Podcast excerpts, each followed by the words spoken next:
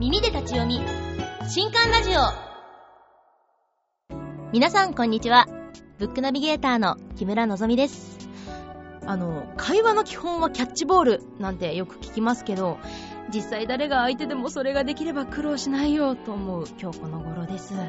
皆さんの周りには言葉のキャッチボールが上手だなって方いませんか？悪気はないんですけど言葉の投げ合いしてドッジボールになったりとかストライクに投げたつもりなのに大暴投で会話が噛み合わない沈黙ってことがやっぱり時々ありましてどうにかしたいなって思っていたところに今回の新刊ラジオです。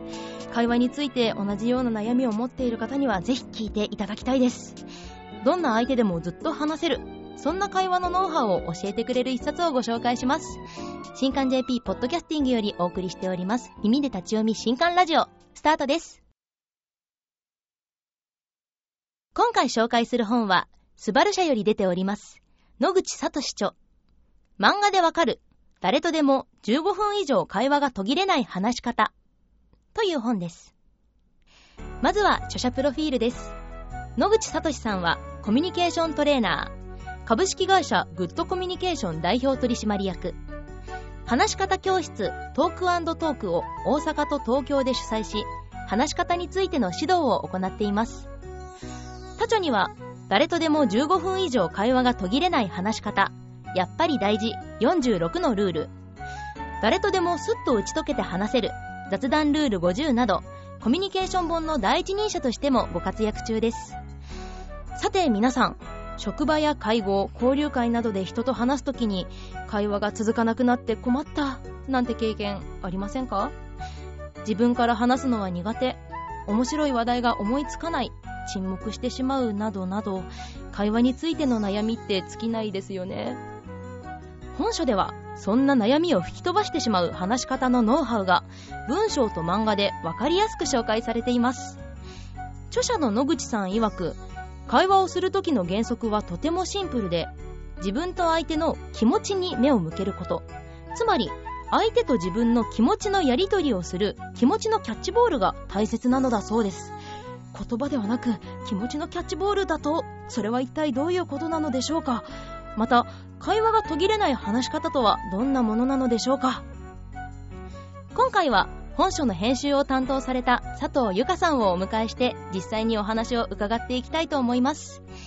それではこちらの音声をどうぞそれでは本書の編集を担当されております佐藤由香さんです。よろしくお願いいたします。よろしくお願いいたします。あ今回は、その、先生の方から、なんだかメールでいろんなメッセージをいただいているということで、はい。な今回はいろいろ見ていきたいなって思います。よろしくお願いします。よろしくお願いします。じゃあ、まあ、せっかくなんで一つずつまず見ていきましょうか。はい。えっと、会話この本書の中で会話は自分と相手の気持ちに注目することって、まあ、これキーワードみたいにもうすごく何回も繰り返されてる単語だと思うんですけれどもこれってその具体的にはどんなアプローチをしていったらいいのかなっていうところを聞きたいです。はいあのまあ、先生のちょっとものをちょっとすぐそのまま読み上げちゃうとですね、はい、まあ、あの自分の話をするときは、気持ちを中心に話を構成し、はい、常にまるな気持ちになったというオチにしますっていうふうに、まあ、あの、書いてくださってますね。はい、落ちちゃった。え、これは詳しく何かありますよ？などどういうことなんだこれは？まるな気持ちになったっていうことは。そうですね。例えばあの上司と2人で焼肉を食べに行くことになったという話をしたらですねその時にまあ楽しいのか憂鬱なのかしっかり言おうっていうふうに、まあ、書いてらっしゃいますね。なるほどなるほど。でまあ、あの自分の気持ち表現するとですね、まあ、はい、楽しいのかつまんないのか、まあまあ、あの あの行きたいのかっていうのをまあ言うと相手も、うん、行きたいねとか、そうまあ、つまんないよね、憂鬱だよねっていうふうに、まあ、相手の話がしやすくなるっておっしゃってるんですよ。相づちしやすいですもんね。そうですね。なんか事実だけ淡々と述べられても、で、何？ってなっちゃいますしね。はい。まあちょっとその先読んじゃうとですね、はいはい、相手の話を聞くときも、声や表情から気持ちを察するよう意識することです。って、まあ書いてらっしゃいますよね。はい、そうですね。はい。彼と付き合って1年になるんだけどねって言われたら、まあ、嬉しいことか不安が生まれてるのか、まあ、どっちなんだっていうのを、ちゃんとその人の声や表情から読み取っていこうっていう感じですよね。で、まあ、嬉しそうだったらいいねとか、羨ましいっていうふうに相槌を返すと。で、まあ、不安そうならトーンを落として、うんと不安に、まあ、不安そうにですね、こっちもちょっと相槌を打つっていうですね。確かになんか、彼と付き合って1年になるんだよねって言われて、うんっていう人いないですよね。確かにね。確かに。気持ち分かってもらえると、やっぱり相手もイメージ膨らんで話すこと湧いてきますもんね。はい。なるほど。なんか普段そうやって人と話していると、なんかその、まあ、さっきも言っちゃったんですけど、淡々と事実だけ言っちゃう時ってやっぱりあって、うんなんか話、話を弾ませる会話、そう弾む会話をするためのその話題作りみたいなコツとかポイントがあったら聞きたいなって思ったんですけど。そうですね。あの、まあ、先生が一番結構繰り返し繰り返しおっしゃるのがですね、はい。やはりその話を弾むにはですね、その中にそのエピソードがふんだんにありそうな話題を選んでくださいって、まあ、おっしゃってるんですよ。エピソード。はい。例えば、あの、これからまあ夏に向かっていくわけなんですけど、はいはいその時に、例えば暑さ対策にどんなことしてますかって聞かれたら、あー、まあ、うーんってまあ、漠然としてますよね。そうなんですよ。で、それは、それよりもですね、暑さに強い方、弱い方、あるいは、あの、クーラーいつ、あの、何月からつけるとかってですね、はいはいはいそんな風に聞かれた方が答えやすいんですよって書かれてます。確かに確かに。なんか、強い方弱い方だったらな、オープンクエスチョンとクローズドクエスチョンって、うんなんかあったと思うんですけど、うんうんなんか、答えやすい風に質問するっていうのもうんいいですよね。そうなんですよ。で、相手も答えやすいですし、そうんうんの、相手が共感しそうなこのエピソードうんうん。がですね、たくさんこう、含まれてそうな話題を選んでって、まあ、おっしゃって、繰り返しおっしゃってるんですよね。はいはいはい。なので、まあ、あのー結構、本書でもですね、はい。まあそういうあのヒントをたくさん盛り込んでますので、あの、ぜひ、あの、参考にしていただければなっていうふうに思ってます。あーありがとうございます。ちなみに佐藤さうんうんんおすすめのポイントとかってあったりしますか？その編集さんの視点から見て。そうですね、まあ、あの、話題作りっていう点においてですとですね、はい。なんか、まあ、あの、意外に先生が、まあ私も、おおなるほどっていうふうにあの、思いながらですね、えー読んでたら結構素朴な気持ちが共感されるっていう、まああそういう、あの、ところなんですけど、結構、たわいないことで、あの、うん人って共感しちゃうんですよ。わかります。例えば、なんか、あの、自販機でジュースを買った時出てくるはずのないお釣りが100円出てきた時の喜びが本当バカバカしいんですけど、あでもそれのは嬉しい。そうなんですよ。あるいは、あの、目の前で電車のドアが閉まっちゃって、中の人と目が合った時のなんかすごい気まずさ、恥ずかしいな、とかってですね、まあ誰もが体験してるけど、わざわざ言わないような、はいで、も、まあそんなようなですね、なんか素朴な気持ち、はいはい、まあそんな体験をですね、ちょっと話してみると、あの、相手も実は乗ってくるという、自分も話しやすいですしね。そうですよっていうね。ような、まあ、そんな何気ない行動が面白いネタになるよっていうのもですね、結構いくつか、いくつも紹介してますので、はい。あの、読んでて、くすって笑いながら読めるかなと思いますよ。そうなんですよね。はい。なんか、大きいイベント何かあったかな、なんか今週いいことあった、うんって話とかで、ええなんかあったかなじゃなくて、ええちょっとしたその気持ちの動きに注目するってはいあ。ったと思うんですけど、はい。例えばすごい疲れて帰ってきて飲んだビールが美味しかったとか、そういうのでもいいんですよねん。すごい共感できますね。疲れた時に飲むビールが美味しいみたいな。そういううのでも話の種に種になるんだなっていうのが、はい。なんかすごい安心しました。会話についてのやっぱり本じゃないですか、これって。はいで、会話をしてて、あの、正直うん、こういう時困っちゃうなって場面って遭遇することあると思うんですよ。はい。あなんか相手の話の内容がちょっとピンとこないなとうんうんうんうんか、これ自分の話いつしたらいいんだろう、ずっと相手が喋ってるって時とか、はい。そういう時って、うんなんかどんな風に話したらいいのかなっていうのが疑問でして。そうですね。実は、先生からいただいてる、あの、メールはですね、おあの、まあ、例えば相手の話の内容がピンとこないときはい。の答えはですね、あ何ですか？ちょっと木村さん読んでみてください。じゃあ読みますね。はい。えーっと、今喋ってみて一番伝えたかったことは何？と聞くしかないですね。人は喋ってみると自分が言いたかったことに気づけるものです。うんあー、なるほど、なるほど。まあ、身近な人だったらですね、これも使えるかなと思うんですけど、正直なかなかちょっとそこまで親しくない人に言ったらなんかちょっと怒られちゃうかなって、もし思う方はですね、はい。あの、ちょっとこの本でも、まああい、話に興味が持てないときはっていうちょっと項目作ってまして、おそこのポイントちょっとご紹介しちゃいますね。はい、よろしくお願いしはいます。実はですね、例えば相手に野球の話をされたり、ゴルフの話をされたとき、はい。その時はちょっと興味ないなーなんて心の中で思っちゃうはいと思うんですよ。でその時ですね、野球そのものに注目するんじゃなくって、はい。相って、その野球をするときのですね、うんうんまあ、相手がどんな行動を取るかっていうのをちょっと注目してみるといいって書いてらっしゃって、例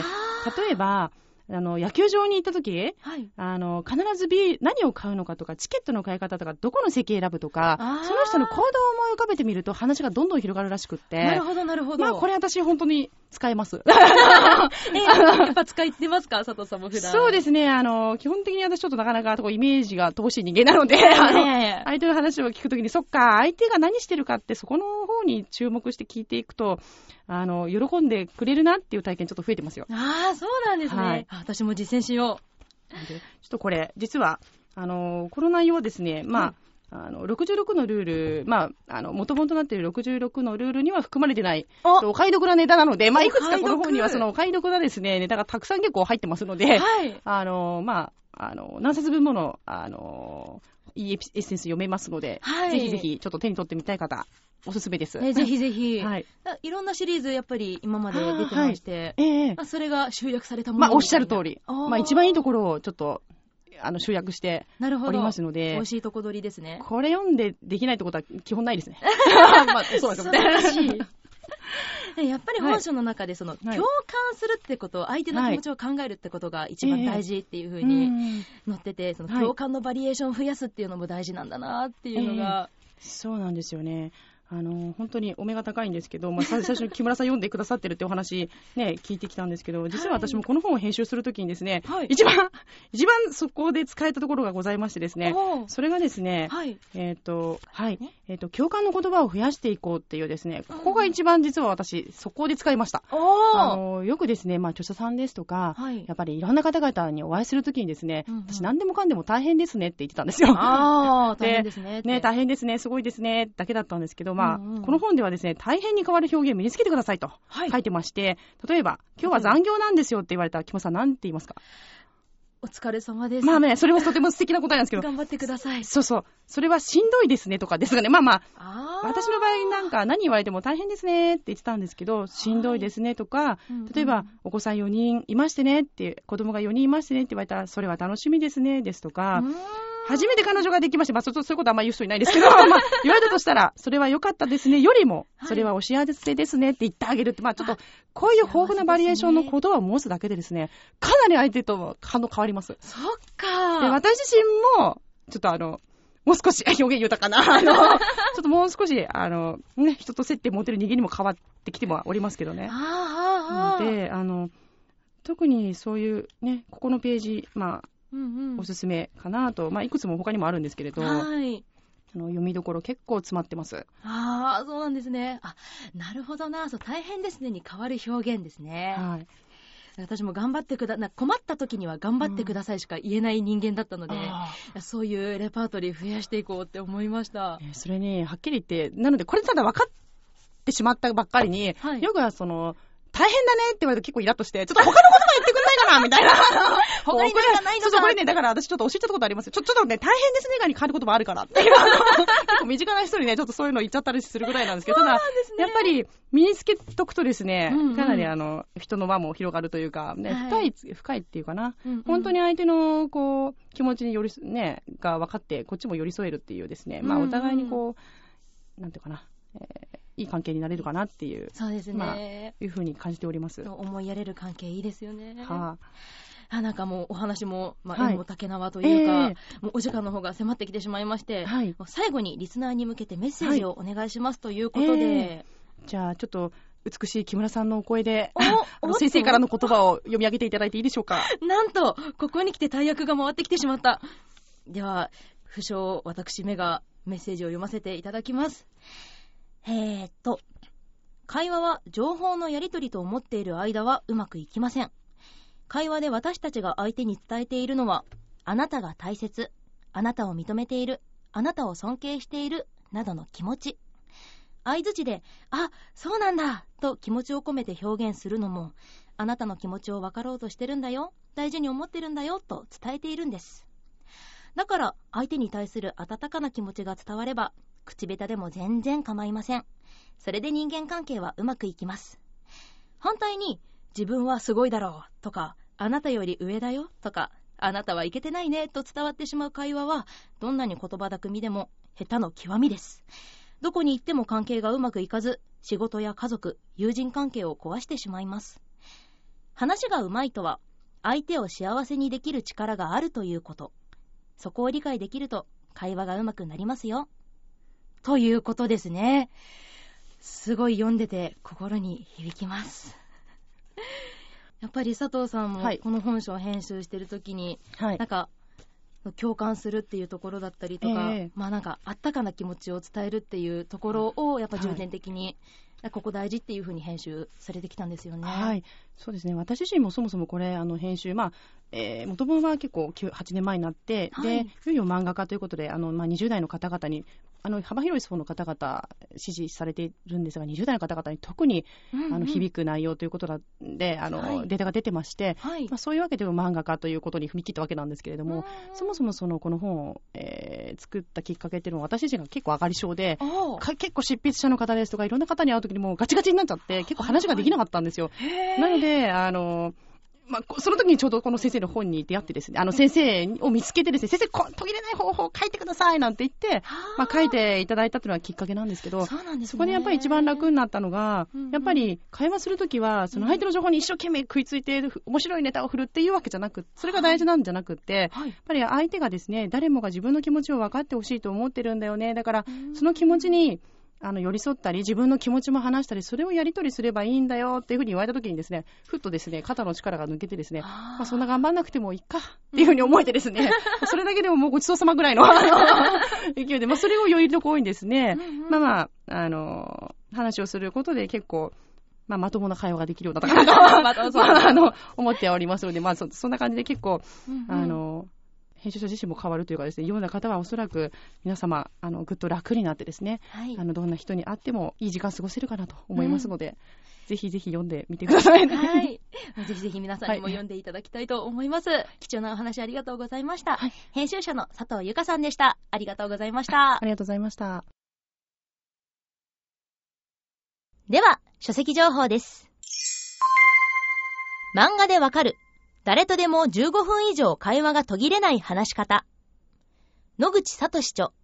スバル社より税別1300円で発売中です。新刊ラジオお別れの時間となってしまいました。今回の本いかがでしたでしょうか？やっぱり会話に大切なのって思いやりなんだなってよーくわかりました。あの、本書の中ですごく印象的なキーワードがあって、最後にご紹介したいんですけど、会話をするときは幸せな動機づけをしようって言葉があるんです。これどういうことかと言いますと、疲れたいとか嫌われたくないって気を使うんじゃなくて、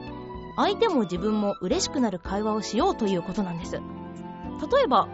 相手の話に合わせないと悪いなって無理に話を合わせるんじゃなくて、知らないんだったら知識がないのでぜひ教えてくださいと素直に返事をした方が、きっと相手も喜んで話してくれるんじゃないでしょうか。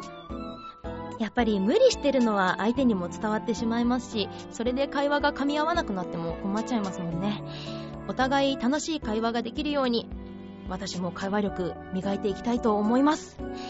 えー、この他にも本書には会話に関するコツがたっぷり詰まっています。ぜひこちらを参考に、自分も相手も楽しい、そんな会話をマスターしてみてはいかがでしょうか。といったところで、今回の新刊ラジオはここまで。また次回お会いしましょう。お相手はブックナビゲーターの木村のぞみでした。